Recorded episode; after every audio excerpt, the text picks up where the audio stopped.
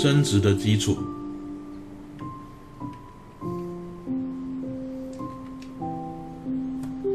我们这个章节呢，首先要介绍的是有关于生物如何繁衍下一代，如何产生新个体。生殖是一种重要的生命现象，能够让生物的这个族群能够繁衍下去，个体能够增加。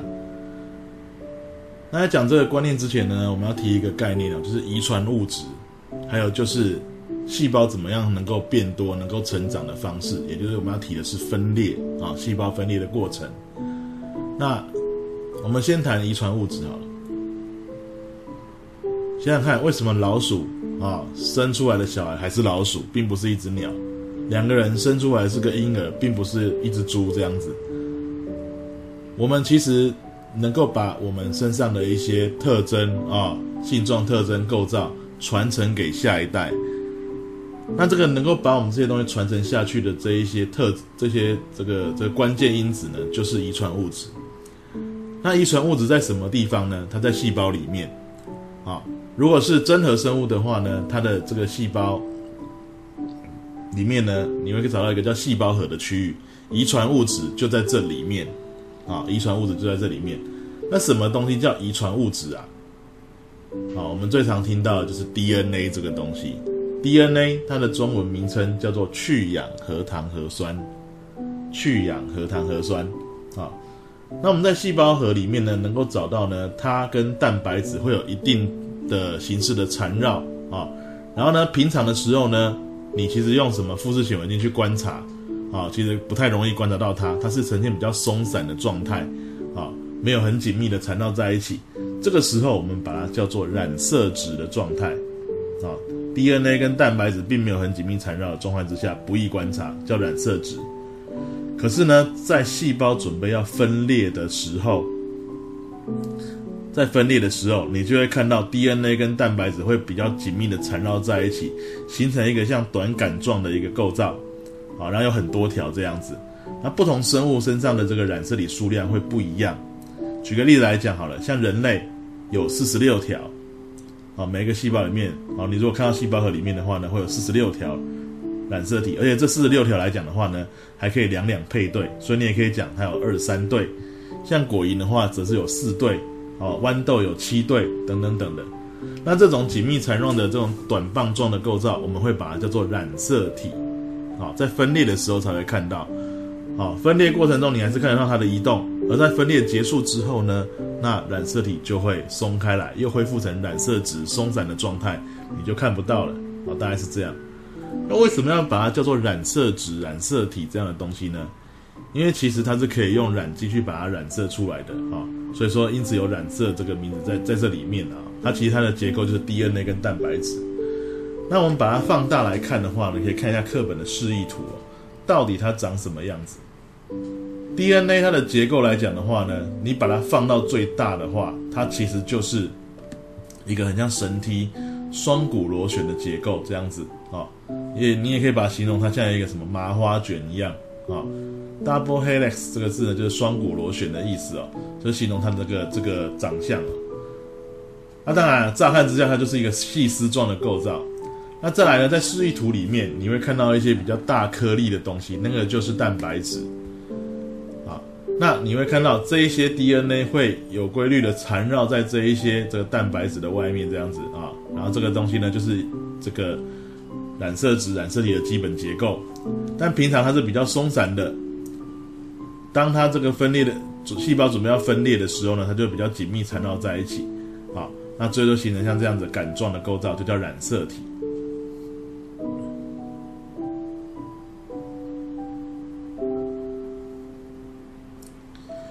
如果你能够找到呢，像显显微镜的图的话，其实用复式显微镜，啊，就有机会观察到了。但是前提就是第一个，细胞要处于分裂的阶段。那再来，如果你有用染剂的话，会更容易出现。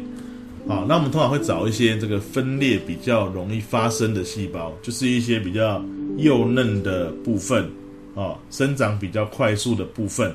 好，举个例子来讲好了，像一棵植物的话呢，你可以找它那个最上面的幼芽。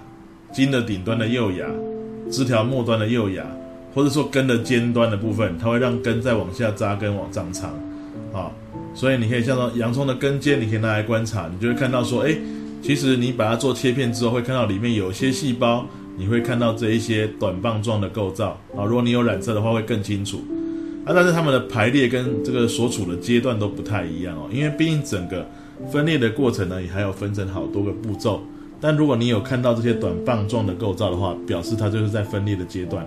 当然，整个洋葱的根尖来讲的话，不见得每一个细胞都正在分裂，所以你也可以找到一些细胞里面根本没有看到染色体的，那表示它并不是处于分裂的阶段了。好，大概是这样。好，以上讲的是遗传物质的部分。好，接下来我们要谈一些专有名词哦。我们刚刚讲的，哎，你身上每种生物的染色体这个数，每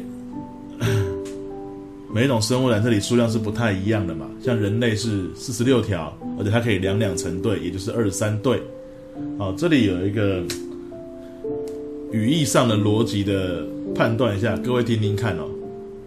二十三条，哦对，二十三对跟四十六条，二三对跟四十六条有没有相等？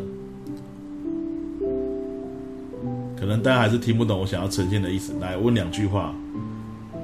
二十三对一定是四十六条，你觉得对不对？二十三对一定是四十六条，基本上一对就是两条嘛。二三对当然就是四十六条，这句话是成立的，有没有问题？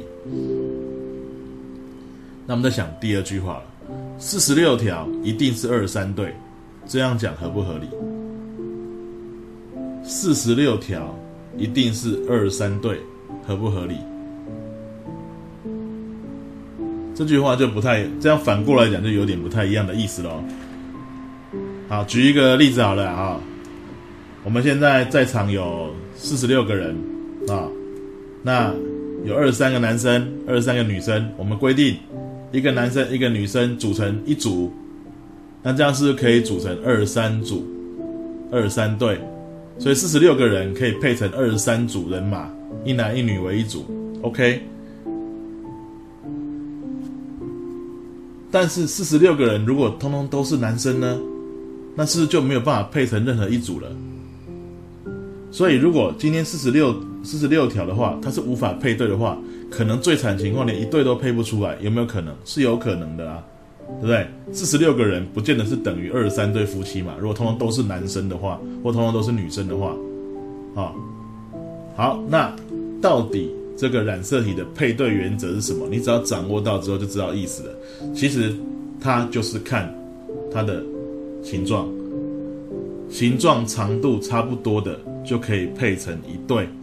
好，所以你如果看到的一般的细胞示意图，好，长度相当的，它就是同一对。好，比较短的就是另外一对。好，在不一样的长度又是另外一对。那这种两两成对的呢，我们把它称作同源染色体，哦，就像我们称一男一女结结为夫妻，那两条形状长度一样的染色体就称作同源染色体。同源染色体，那这边先提到，其实每一个人身上每一对的同源染色体，都是一条是爸爸给的，一条是妈妈给的。那现在，可能你无法解答这个问题，我们等到我们的这个分裂方式都介绍完的时候，再回来诠释这一段到底为什么。同源染这里是一条爸爸给的，一条妈妈给的。不过在这里呢，先以这个概念先延伸一下。其实呢，双亲生下的后代，而这些染色体上面不是有 DNA 跟蛋白质？DNA 是遗传物质，它可以把爸妈身上的特质传给你。而你看看，你每一对的染色体，一条是爸爸给你的，一条是妈妈给你的，所以你的每一对都是综合出来的结果。所以你本身表现出来的特质呢，你会有爸爸的遗传物质的一半，妈妈也有一半给你，然后呢，这两个综合组成你身上的一个表现，啊，这个就是遗传的一个概念了。所以其实生殖跟遗传这两个章节呢是密不可分的，好，也是比较抽象的部分。希望各位呢有任何问题的时候，赶快停下来，先弄懂再往下走哦。好，我们用袜子来比喻好了，你的。衣柜里面袜子的那一个抽屉，你怎么知道哪两只袜子是同一对、同一双？我应该就是看长度、颜色、花纹，是不是就可以把它配对配出来了？那你就可以想象哦，你那个衣柜就像那个那个柜子呢，就像那个细胞核里面的状况。然后本来呢，这些袜子都乱七八糟的揪在一起。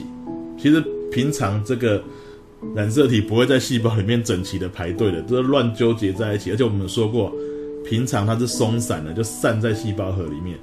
等到分裂的时候，它会紧密浓缩缠绕，变成一条一条的染色体。但是它还是乱七八糟的排的，会有一些构造会引导他去排序。啊，但是你可以知道说，为什么他们可以找到他的另外一个是谁呢？啊，同一对的另外一个是谁呢？看长度嘛，啊，就像袜子是看那个花纹颜色一样。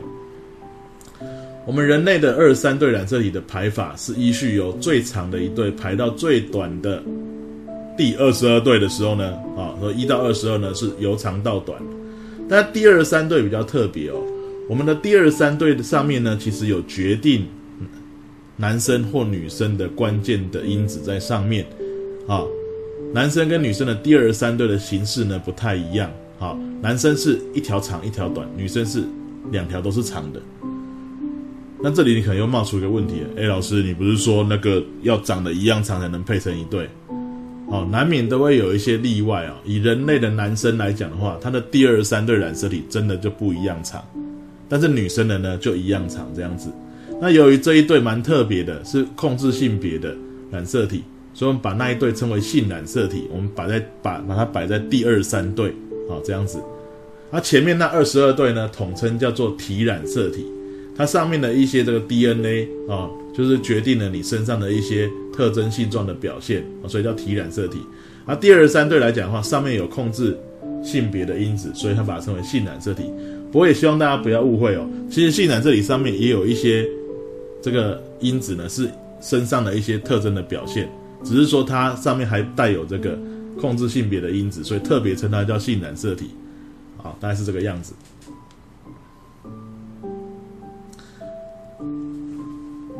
好，以上是属于这遗传物质的部分。